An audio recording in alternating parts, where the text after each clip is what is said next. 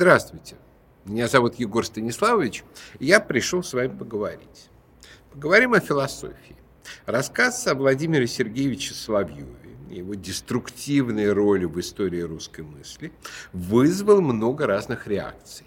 От гневных вопросов «Да ты кто вообще такой, чтобы так говорить?» до требований разъяснить, а как же правильно. Каждый из нас философ. В том смысле, что мы рассуждаем о жизни, делаем обобщения о том, как устроен мир, опираемся на эти обобщения в своей жизненной стратегии. Причем иногда даже упорствуем, вопреки тому, что практика доказывает несправедливость некоторых наших философских подходов. Даже у самого малоразвитого человека есть мировоззрение. Хотя у большого количества людей это мировоззрение заемное, отталкивающееся от общего здравого смысла, выраженного в общеупотребительных формулах и пословицах. Семь раз отмерь, один раз отрежь. На каждый роток не накинешь платок. От осинки не родятся апельсинки. На самом деле с такой философией народной мудрости начиналась когда-то древнегреческая философия мать всех европейских философий. В архаической Греции жили семь мудрецов, которые прославились назидательными и кажущимися нам сегодня чуть банальными изречениями. Однако уже у греков философия пошла гораздо дальше и достигла таких высот, которых с тех пор, строго говоря, никогда не достигала. Свои самобытные философии появились в Китае, в Индии. Однако на греческую и европейскую они не очень похожи. Китайские мудрецы были кем-то средним между шаманами, моралистами и бродячими политтехнологами. Большинство китайских философов, за исключением даосов, мало рассуждали о том, как устроено мироздание. Они тратили свои силы на то, чтобы сформулировать, как правильно поступать с родными, государством и всеми людьми. Индийская философия, напротив, основное внимание уделяла устройству мира и религии, или ее отрицанию, и пыталась решить основной вопрос жизни, который поставил Будда Шакьямуни. Не только основатель религии, но и крупный философ. Как преодолеть бытие, связанное со страданием. В индийской философии было очень много похожего на греческую. Например, последователи направления Лакаята были самыми настоящими спорщиками, готовыми доказать, что черное – это белое, подобно греческим софистам. Но такой интеллектуальной школы, как в Европе, в Индии, увы, не возникло, так как акцент был перенесен на практическую мистику – йогу, в результате выдающиеся индийские философы последних столетий занимались синтезом европейских и индийских традиций. Именно в Древней Греции выделился тот слой профессиональных философов, который значительную часть своего времени, а то и все свое время, тратили исключительно на размышления, на изложение результатов своих размышлений и на их преподавание такая философия представляет собой непрерывно существующую с древности традицию, которая не прерывается и вряд ли уже когда-то прервется. Поскольку даже если все профессиональные философы на Земле одновременно умрут, то останется огромное количество книг по философии, по которым человек с умом сможет этой философии научиться. Тем более может научиться по книгам тот, кто не имеет возможности учиться философии в ВУЗе, ходить на лекции и семинары, но имеет достаточное время, чтобы читать. Именно для таких слушателей я решил сделать цикл программ под условным названием «Как стать философом без посторонней помощи». Те, кто давно меня читает или смотрит, те знают, что я люблю делать библиографические курсы, которые могут помочь обычному образованному человеку, умеющему и любящему читать на русском языке, составить себе основное понятие о том или ином предмете.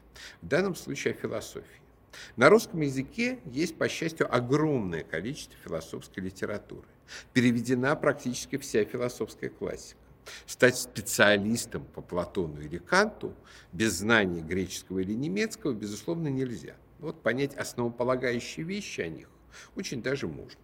Так что это будет своего рода помощь чайникам со стороны чайников. Я, конечно, не профессиональный философ, но во множестве своих текстов высказал немало идей, которые могут быть признаны философскими по любой самой строгой шкале, и которые уже отразились в истории мысли, особенно в истории русской консервативной мысли. До таких гигантов, как Александр Гелевич Дугин, недалеко, но кое-что сделано. Я, конечно, не профессиональный историк философии, но тоже написал немало совершенно академических работ, в которых раскрыты важные вещи о таких значимых для русской философии фигурах, как Михаил Никифорович Катков, Виктор Иванович Несмелов, Иван Александрович Ильин и многие другие. Так что и тут право на свое мнение имею ничуть не меньше любого другого специалиста. Особенно если учесть, что смотрю на историю философии под тем углом, под которым смотреть на нее в современном мире не очень принято. Обращая внимание на консервативных философов, осмелившихся и в древности, и в последние столетия идти против течения либерального прогрессизма и атеизма. Так что мой взгляд не будет похож на взгляд сотен стандартизированных курсов, в которых история мировой философии неизменно увенчивается левацким либерализмом. Я просто буду называть явления в истории философии, называть книги на русском языке, которые можно, а иногда нужно прочесть. заодно давать небольшие комментарии поскольку если вы смотрите это видео, наверняка вам интересно, что обо всем этом думает сам Егор Станиславович. В результате прослушивания этого курса специалистом по истории и философии вы, конечно, не станете. А вот философом может быть, поскольку философия – это способность рассуждать определенным образом и искать за вещами и знаками скрытый смысл. Собственно, давайте прежде всего ответим на вопрос, что такое философия. Формальный ответ прост. Философия – это любовь к мудрости. Это понятие ввел еще Пифагор, знаменитый математик, мистик и философ. Он критиковал тех, кто называл семь мудрецов мудрецами, и подчеркивал, что мудр только Бог, а человек может лишь любить мудрость и стремиться к мудрости. Отсюда пошли понятия философия и философ, любомудрие и любитель мудрости. Однако чем именно занимается философия? На этот вопрос существует великое множество ответов. Мне больше всего нравится тот, который дал мой покойный друг, несомненно, один из крупнейших русских философов, Константин Анатольевич Крылов, в своем «Некрологе учителя» Владимиру Вениаминовичу Бибихе. Цитата чуть длинная, но она того стоит. Философию можно назвать, не скажу определить, исследованием, которое само определяет свой предмет и метод. Говоря проще и точнее, философия занимается чем хочет и как хочет. Если любые частные науки заняты тем, на что они подписали в заголовке, Математика не может отойти от чисел, физика от материи и пространства, грамматика от форм языка, то философия сама устанавливает, что является философским. При этом в поле ее внимания могут попасть и числа, и материя, и грамматика, впрочем, как и выпасть из него. Философия может надолго отвернуться от какой-то части мира, которая почему-то перестала ее интересовать. Впрочем, философия может отвернуться и от всего мира вообще, и при этом не перестанет быть философией. Философия не перестает быть собой, даже если она ничем не занята, или занята ничем. Хайдегер в таких случаях говорил об отыскании, целью которого является само отыскание, а не что-то заранее намеченное к поиску. Более того, Философия может обойтись вообще без всего, включая язык и мышление. Философ может молчать. Философ может даже не думать, по крайней мере, в привычном для нас понимании этого слова. Многие философы полагали прекращение мышления похвальным. В конце концов, философия не всегда нуждается даже в себе самой, в том, чтобы осознавать себя именно как философию. А с другой стороны, всякое философское требование, если уж оно стало и стоит, абсолютно необходимо. Временами философия не нуждается вообще ни в чем. Временами ей требуется, по известному выражению, весь интеллектуальный багаж человечества. И даже больше того, то, что ей нужно, она берет там, где находит. Будь то наука, литература, бытовой здравый смысл, откровение, заблуждение, постыдное пристрастие или душевная болезнь. В этом смысле философия совершенно неразборчива, как поэзия или огонь. Но это не следует понимать так, что философия и в самом деле занимается чем угодно. Скорее, она копается в чем угодно, ища нечто редкое и ценное. Настолько редкое и ценное, что уже не важно, в чем его искать, в золоте или в навозе, если есть хоть малейший шанс его найти или хотя бы увидеть след. Этой предельной ценностью является то, что в человеческих языках обозначается. Не называется, а именно обозначается, как иное. Один специалист по Платону заметил, что всякая метафизика предполагает удвоение реальности. То есть предположение, что помимо всего, всего нам известного, есть что-то еще. И оно-то и есть самое важное. Для Платона это был бестелесный мир идей, стоящих за вещами. Для Гегеля – дух, стоящий за историей. Для Шопенгауэра – воля, стоящая за представлением. Кое-кто ничего под этим не разумеет, причем не разумеет демонстративно. Кант, например, требовал ограничить притязание разума на познание вещей самих по себе. Но уже само развлечение данного восприятия и анунт фюрзидухностности вне пространства и времени, каковы есть суть нашего представления, это все о том же, об ином. У Витгенштейна иное не то, что нельзя увидеть, а то, о чем нельзя сказать и о чем следует молчать, красноречиво молчать. Бытие Хайдегера есть оно само, то есть не что-нибудь из вещей. Зачем нам нужно иное, непонятно. Почему мы считаем его столь важным, тоже не ясно. Декарт, называвший иное Богом, явно уже не христианским, удивлялся тому, что в конечном существе человеке есть представление о существе бесконечном, о Боге. И делал из этого вывод, что само это представление доказывает существование Бога, ибо только Он сам может внести его в наш разум. Ему неоткуда больше взяться. Конец цитаты из Крылова. Другими словами, философия – это исследование, которое пытается найти за вещами и знаками нечто большее, чем они сами. Нечто иное, которое кто-то назовет Богом, кто-то идеями, кто-то смыслом, кто-то как-то еще. Ну, конечно, сказать, что философия ищет Бога, будет объективно самым правильным. Этот декартовский тезис «наш ум божественен» и указывает на нашего Творца, формулирует саму суть той надежды, которую руководствуется в своих поисках философ. Наш ум причастен иному.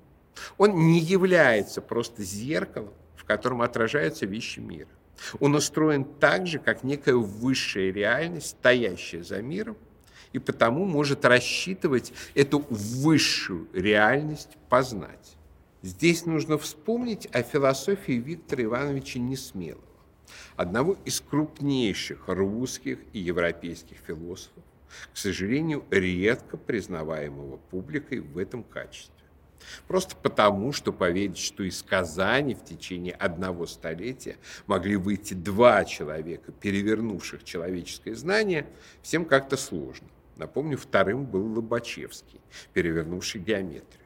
Философия Несмелого, изложенная им в труде «Наука о человеке», построена на тезисе, что человек сознает Бога в себе, потому что он образ Бога. Человек в известном смысле смотрит на мир глазами Бога. Ему дано мыслить как Бог. Цитирую, «Личность человека является не зеркалом по отношению к Богу, а самим изображением Бога. И образ Божий в человеке не возникает под формой какого-нибудь явления сознания, а представлен самой человеческой личностью во всем объеме ее природного содержания. Так что это содержание непосредственно открывает нам истинную природу Бога, каким он существует в самом себе. Мы достоверно знаем в познании самих себя, что Бог в самом себе есть живая, самосущная личность. Так пишет Несмел. Если принять этот тезис, то в его свете философия есть опыт нашего разума, потому чтобы смотреть на мир и на самого себя глазами Бога. Философствование – это попытка установить свой разум в отношении мира и всего, что в нем, и всего, что за его пределами, в то отношение, в котором находится ко всему этому Бог, обобщая, упорядочивая, проникая в саму суть вещей. По меньшей мере с Платона, магистральная линия мировой философии, так сказать, ее большая традиция базируется именно на тезисе о возможности и необходимости найти в нашем разуме мысли Бога о мире и о том, что за пределами мира. Платон, неоплатоники, святые отцы и особенно преподобный Максим Исповедник, схоласты, реалисты, во главе с Фомой Аквинским, Декарт, Лейбниц, отчасти Кант и уж точно Фихте, Шеллинг, Гегель, а в 20 веке Несмелов, Хайдегер, Генон, Дугин. Все они исходят из того, что тем или иным способом мы постигаем своим разумом и в своем разуме мысли Бога. Как бы мы ни называли эти мысли, идеи, логосы, трансцендентальные категории и так далее. Насколько эта попытка успешна? Понятно, что она не успешна в той степени, в которой немощен и ничтожен наш разум, в которой каждый из нас сравнительно с, с Богом и его логосом является малышом-глупышом. Однако сама возможность установить наш разум в такое положение, порождающее философию, уже является победой. И говорит о том, что мы можем мыслить как Бог. Это, конечно, дерзко пытаться смотреть на мир глазами Бога, но эту дерзость ведь тоже вложил в нас Бог, даровав нам такой разум с такими невероятными притязаниями. Однако богословие тоже говорит о Боге, причем говорит, опираясь на его собственное откровение и формулируя высочайшие истины о Боге догматы. В Средневековье на Западе философию называли служанкой богословия. Однако служанка – это не то же самое, что госпожа. Они разные. Чем же философия отличается от теологии? Теология, богословие всегда строится на откровении Бога, на том, что Бог сам говорит о себе и о нас. Бог лучше, чем мы, знает себя, и Он лучше, чем мы, знает нас. Поэтому, когда Он что-то нам говорит, то Он это знает наверняка, и лучше бы ему поверить мера нашего разума заведомо меньше, чем мера разума Бога. Поэтому теология строится исходя из откровения, как из несомненно сообщенных нам Богом о себе фактах. Если, например, Божественное откровение говорит, что мир и человек сотворены в шесть дней, а в конце времен небо свернется, как свиток, и земля сгорит, то лучше бы нам принять это как факт. Бог видит события именно так и считает необходимым нам сообщить именно это, так как именно эта информация важна для нашего спасения от вечной гибели. Философия же строится на том, что мы по мере сил нашего разума исследуем наш разум, мир, с которым он соприкасается, и способность нашего разума исследовать этот мир. Наше исследование заведомо будет более темным, так как разум наш не всегда сияет, и мир вокруг нас темен. Преимущество философии перед богословием лишь в одном. Она касается более широкого круга предметов. Откровение нам дает ряд вспышек света, которые нуждаются в истолковании. В нем есть основные вехи, которые не дадут сбиться с пути. Но для философии этих вспышек откровения зачастую недостаточно поскольку она пытается охватить исследованием более широкую область. Наш разум большую часть материала вынужден добывать и перерабатывать сам. Он может на этом пути ошибиться, а может не ошибаться. Хорошая философия, понимающая Бога, будет и за пределами известного из откровения двигаться по данным в откровении вехом и не собьется. Менее удачная философия возьмет на себя слишком много, начнет божественное откровение переделывать под себя, а не наоборот. И собьется довольно быстро. Но и на этих ложных путях она порой может найти что-то интересное. И вот то, чем с разным успехом занимается вложенный в нас Богом разум, исследуя мир и себя самого, опираясь на свои силы, и есть философия. Там, где у нас есть вспышки истины, откровения, философия призвана быть служанкой богословия. Это несомненно. Но ее роль служанки огромна – осмыслить, упорядочить то, что нам дано в откровении. А вот за пределами откровения ничто, кроме философии, нам и не поможет. Если бы наш разум не философствовал, он просто бы оказался безоружен.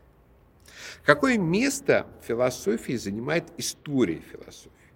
Почему нам так важно, как смотрели на Бога и мир, и что думали Платон, Аристотель, Августин, Максим Исповедник, Фома Аквинский, Григорий Палама, Декарт, Кант, Бёрк, Гегель, Ницше, Хайдегер, и так вплоть до того же Крылова.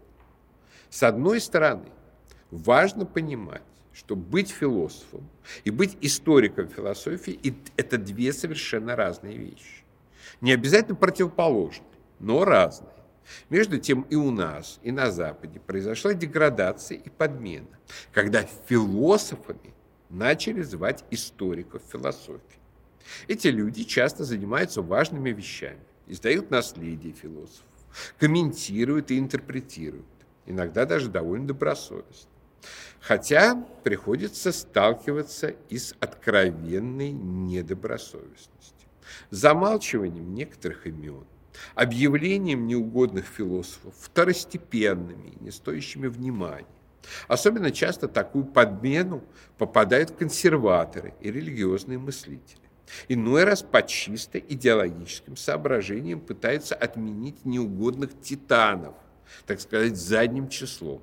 Как, к примеру, сейчас пытаются отменить Мартина Хайдегера, после того, как публикация его философских дневников показала, что он и в самом деле был весьма неполиткорректным мыслителем.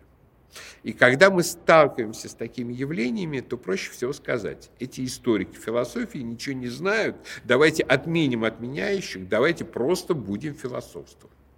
Но такой подход тоже, конечно, несправедлив. История философии не должна подменять философию, а историки философии не должны узурпировать звание философа. Но все-таки знать историю философии и труды величайших философов прошлого обязательно надо. Значение великих мыслителей, философов в том, что они виртуозы мысли. Тут я, кстати, напрямую спорю с нашим великим соотечественником Иммануилом Кантом, заявившим, что философы не виртуозы, а законодатели мысли. Великие философы показывают нам как разум может мыслить, если так можно выразиться, большими объемами и с высокой степенью интенсивности. Не случайно традиционно величайшими философами считаются те, кто построил систему максимально развернутого объяснения мира, начиная с первоначал и заканчивая важными частями человеческой культуры. В истории философии традиционно большим престижем пользуются масштабные философские системы, такие как у Аристотеля, Платина, Фомы Аквинского, Гегеля. Именно потому, что в таких системах возникает своего рода иллюзия взгляда на мир как целое прямо глазами Бога. Почему такие системы возникают? Да именно потому, что у человека есть это свойство его божественного разума, способность видеть мир как целое и стремление к тому, чтобы видеть мир именно так. Поэтому стремление философов построить общую теорию всего нормально, хотя результаты сильно различаются как по качеству, так и по душеполезности. Особенно дерзка в этом смысле система Гегеля – который попытался увидеть смысл всего мироздания от первоначал абсолютного духа и до своей встречи с Наполеоном, в котором он рассчитывал увидеть воплощение этого духа. Встреча эта состоялась 13 октября 1806 года на улицах города Йена. Наполеон направлялся на одну из своих самых блистательных битв – двойное сражение при Йене и Ауэрштете состоявшееся 14 октября. Самого императора, эту мировую душу, я увидел, когда он выезжал на коне на рекогносцировку. Поистине испытываешь удивительное чувство, созерцая такую личность, которая, находясь здесь, в этом месте, восседая на коне, охватывает весь мир и властвует над ним. Писал Гегель своему другу Фридриху Нитхаммеру. Многие, конечно, поспорили бы, в ком именно в этот момент сосредотачивался абсолютный дух. В скромном немецком философе, только что закончившем свою феноменологию духа, или же в незаметившем его императоре французов. Но, строго говоря, Гегель Наполеона абсолютным духом и не назвал. Он назвал его мировой душой. Это все-таки сущность рангом пониже. Опасность таких всеохватных систем, как Гегелевская, конечно, в том, что в роли Бога выступает ограниченный человеческий разум. И, соответственно, модель взгляда Бога у него тоже ограничена. Для тех, кто умом поменьше, послабее, со склонностью к сектанству, такие философские системы становятся долговременной духовной и интеллектуальной тюрьмой. В меньшей степени это касается ориентированных на богословие философских систем, как учение католического святого Фомы Аквинского, томизм, так как там узость горизонта одного человека расширяется откровением и учением церкви. Но и в случае с томизмом очевидно некоторое зауживание полноты истины в томистской картине мира, которая, к тому же, благодаря тому, что это римско-католическая картина мира, является во многом еретической. У православных философов, таких как преподобный Максим Исповедник или упомянутый выше Виктор Иванович Несмелов, эта опасность мечтательности ограничивается строгими принципами православной догматики. Но как только православие начинает подменяться умствованием, как у последователей Владимира Соловьева, софиологов, снова возникает ересь. Именно из-за опасности идолопоклоннического разворота философских систем, в которых универсальный взгляд от себя, воображение себя Богом может подменить взгляд Бога, богословие всегда и относилось с такой настороженностью к философии. Однако главное в любой великой философской системе – это не ее замкнутость и претензии на все объяснения. Главное – это набор оригинальных, и при этом основательных и глубоких мыслей. Это образцы метода, которые позволяют нашему разуму двигаться дальше, и вширь, и вглубь. Поэтому, скажем, святые отцы, хотя и отвергали и платонизм, и аристотелизм, и неоплатонизм как систему, но использовали весь инструментарий великих греческих философов для разработки догматики и своего учения который, конечно, представляет куда более надежный взгляд на мир. Богатство развитого ума заключается вовсе не в том, что он в каждое данное время фактически владеет огромным запасом своих продуктов а лишь в том, что он в каждое данное время может владеть таким запасом, потому что каждое данное явление он последовательно, в силу разнообразных ассоциаций, может связать с целой массой пережитых им явлений и установить между ними такие отношения, которые для бедно жившего ума окажутся совершенно непонятными и даже прямо немыслимыми. История философии – это социальная историческая жизнь человеческого ума. Чем эта жизнь богаче, тем полнокровнее и богаче саму. Со второй половины XIX века, особенно в XX веке, наряду с универсальными системами появляется как массовое явление и неклассическое философство. Как правило, это не попытка смотреть на мир глазами Бога, это попытка оценить и отразить мир через свое «я», зачастую признаваемое заранее неполным, ущербным, расколотым. Фридрих Ницше и Василий Розанов – две характерные фигуры такого неклассического философства. Плюс таких неклассических систем в том, что они свободны от гордыни систематики. Не представляют собой системы заведомо ошибочных, обобщенных взглядов на мир. Они разрабатывают частные и заранее уготовленным субъективизмом тем, но разрабатывают их глубоко, а потому надежно. Ты не можешь возразить тому, что взятый через определенную экзистенцию мир именно таков, каким представляется в зеркале этой экзистенции. Ты можешь возражать тому, что Бог есть шар, ибо совершенен, но не можешь возразить тому, что мне больно. Экзистенциальный взгляд не верифицируем, но и не опровержим. Именно поэтому аристотельская картина мира рухнула, а ницшеанская или розановская картина мира в этом смысле не рухнет никогда. Но у неклассики есть серьезная теневая сторона. Неклассика не ограничивается сужением поля и фиксацией индивидуальной точки зрения. Она занимается дерационализацией всей своей картины мира. Развитие древнегреческой философии часто обозначали формулой от мифа к логосу. Фактически в неклассике происходит обратное движение. От логоса к мифу. Ницше живучий Аристотеля именно потому, что Аристотель – это логос, а Ницше – это миф. Весь 20 век философская мысль двигалась от логоса к мифу, так что логоса уже почти не осталось. В этом смысле непритязательность неклассической философии обходится философскому мышлению слишком дорого.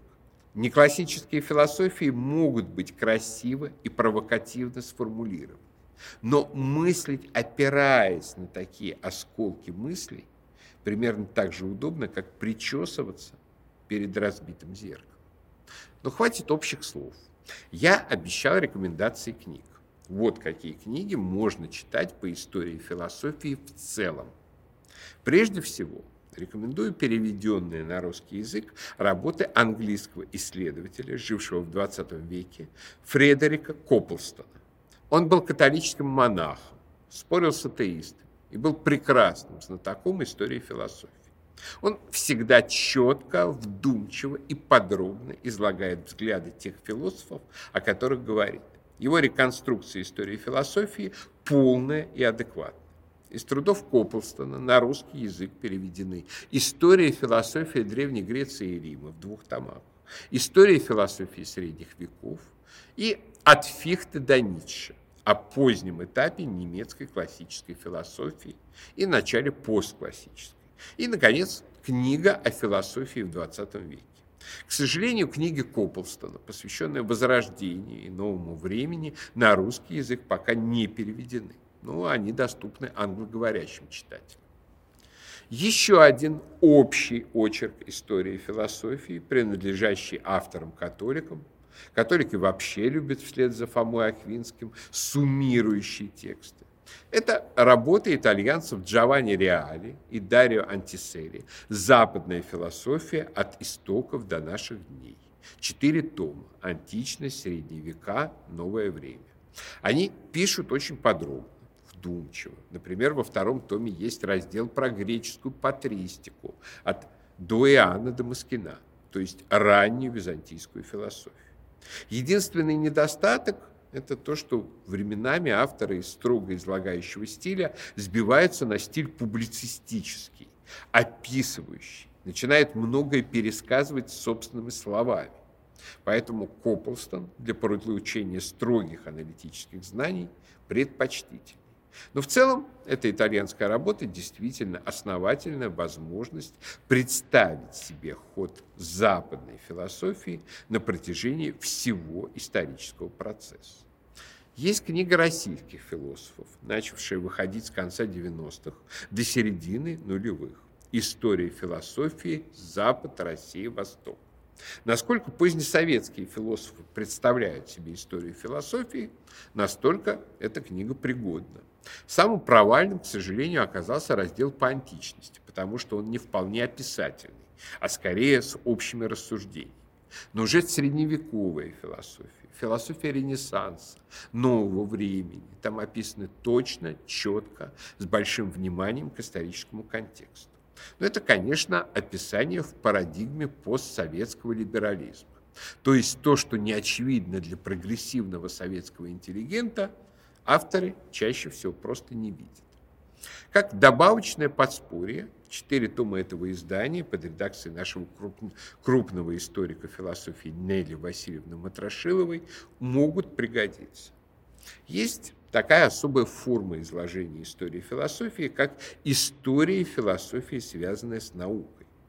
При этой форме меньше рассказывают или не рассказывают вовсе о том, что философы думали об этике, о политике, об искусстве, но рассказывают об общих принципах их философских систем и о том, какой они имеют научный выход, научное приложение. Достаточно полно такой труд выполнила один из крупнейших наших философов Пиама Павловна Гайденко. Она написала работу «Эволюция понятия науки. Становление, развитие первых научных программ».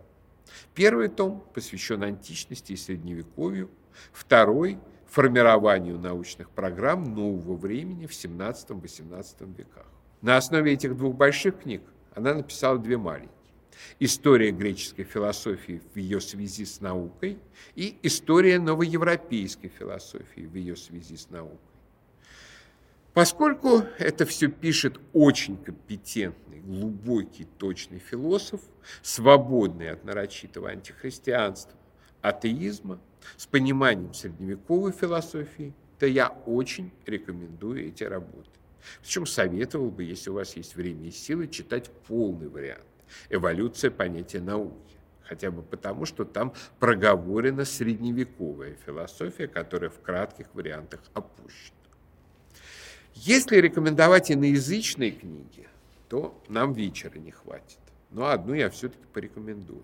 Это книга современного английского философа Роджера Скрутона «Краткая история современной философии от Декарта до Витгенштейна». Ценность Скрутона том, что это один из немногих современных консервативных философов. За это он в последние годы своей жизни был откровенно затравлен британской либеральной прессой и умер от рака гораздо раньше, чем мог бы. Поскольку Скрутон консерватор, то его общее восприятие европейской философии не проникнуто заведомым левачеством, заведомым прогрессивизмом, разрушением всего и вся, не ведет к продвижению леволиберальной повестки. В этом смысле изложение истории философии от современного консерватора имеет большое значение, и остается надеяться, что у кого-нибудь в России дойдут руки эту книгу перевести. Повторюсь еще раз. История философии в 20-21 веках в большинстве учебников, пособий, лекций построена так, что в них практически отсутствуют все те авторы и течения, которые противоречат представлению либеральных левопрогрессистов о магистральном ходе человеческой мысли якобы ко все большему либерализму, ко все большей свободе, ко все большему равенству, ко все большей секуляризации и исключению каких-либо религиозных элементов, ориентации на традиции и так далее. Фактически, на примере истории философии и всех пособий по ней, мы наглядно видим, что такое западная cancel culture, культура отмен культура исключения всего того, что левакам не нравится в рамках их поля познания.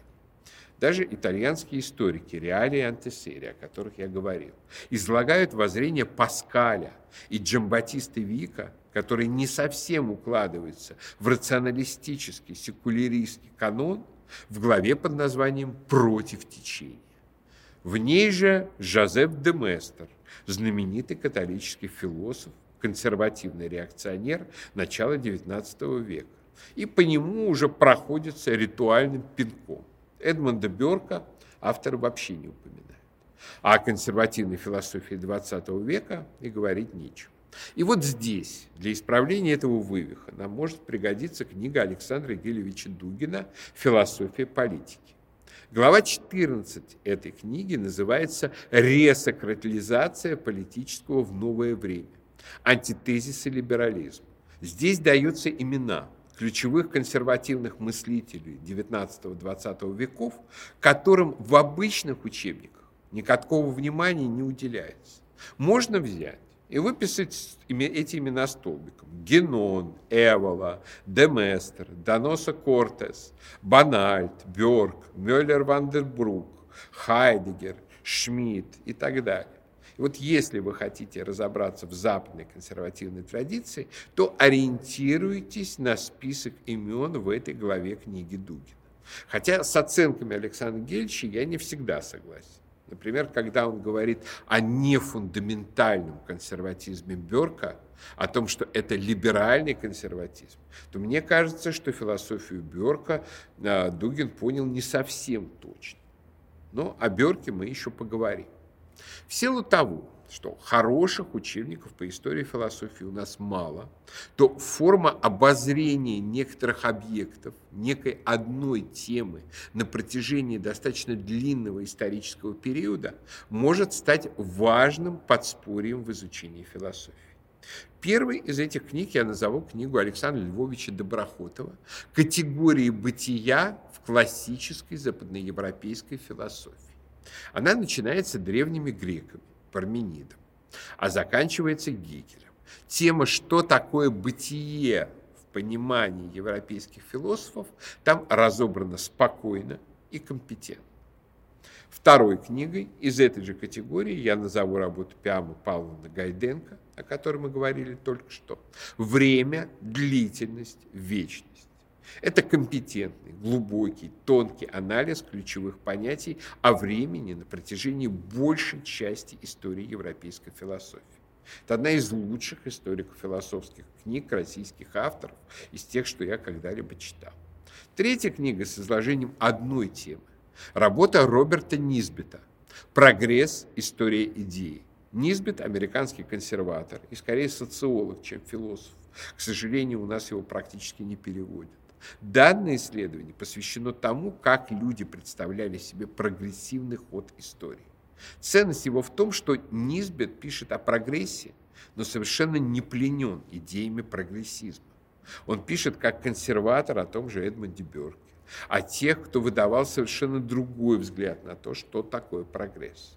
Еще одна важная книга и в истории философии и в целом, и в истории одного подразделения философии истории. Это книга англичанина Робина Джорджа Коллингвуда, выдающегося философа неогегельянца и в то же время археолога. Она называется «Идея истории». Эта книга посвящена именно тому, как в ходе философской мысли воспринимается философия истории, идея истории, представление о том, что такое история. Коллингвуд оказал большое влияние на современное историческое мышление. Это важная фундаментальная книга, где в конце излагаются и собственные воззрения Коллингвуда. Отдельный интерес, кстати, представляет его собственная философская автобиография. Для изучения политической философии может очень пригодиться книга известного русского правоведа и либерально-консервативного мыслителя XIX века Бориса Николаевича Чечерина.